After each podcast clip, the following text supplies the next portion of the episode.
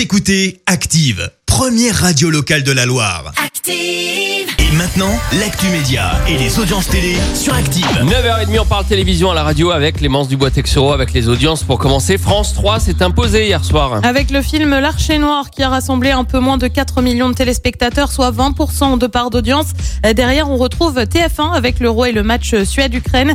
France 2 complète le podium avec la pièce de théâtre Un grand cri d'amour. Oh la boulette, une petite bourde hier sur France 3. Bah oui, on vous en a largement parlé hein, de cette supportrice du Tour de France qui a fait chuter le peloton lors de la première étape avec sa pancarte. Eh bien, le journaliste euh, Laurent Luyat a été pris au piège par une fake news et pour cause, il a annoncé une possible arrestation de la dite supportrice avec son consultant Johan Offredo. Petit extrait. Johan, euh, alors on aurait peut-être retrouvé euh, la, la personne qui, qui brandissait la pancarte. Euh, on est en train de vérifier l'information. Visiblement, effectivement, elle, elle a été retrouvée à Glasgow. Ça a été, ça, ça sera pas le feuilleton de. C'est l'AFP apparemment Ouais. qui annonce cela. Effectivement, ça sera pas le feuilleton de l'été, mais euh, mais voilà.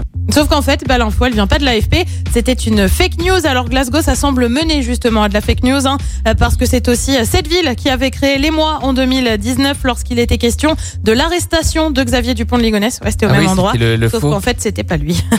Il quitte BFM pour euh, BFM pardon et RMC pour rejoindre France Télé. Euh, Mohamed Bouafsi rejoint France 5 et l'équipe de C'est à vous dans le cadre de la présidentielle. L'information a été confirmée par le directeur de l'information de France Télé. Il était jusqu'ici chef du service sport au sein du groupe RMC. Et le programme ce soir, c'est quoi? Et bah sur TF1, on retrouve la série Quiz. Sur France 2, c'est un film, Examen de conscience. Avec France 3, on retrouve Stéphane Bern pour parler village préféré des Français, bien évidemment. Et puis M6 mise sur la musique avec des décors euh, aux allures d'effets spéciaux. Ça s'appelle La soirée extraordinaire avec notamment Louane Calogero, Florent Pagny ou encore Julien Doré annoncé au, au casting ce soir. C'est à partir de 21h05. Et on verra ce que ça donne niveau audience demain matin. Rendez-vous ici à 9h. Merci. Vous avez écouté Active Radio, la première radio locale de la Loire. Active.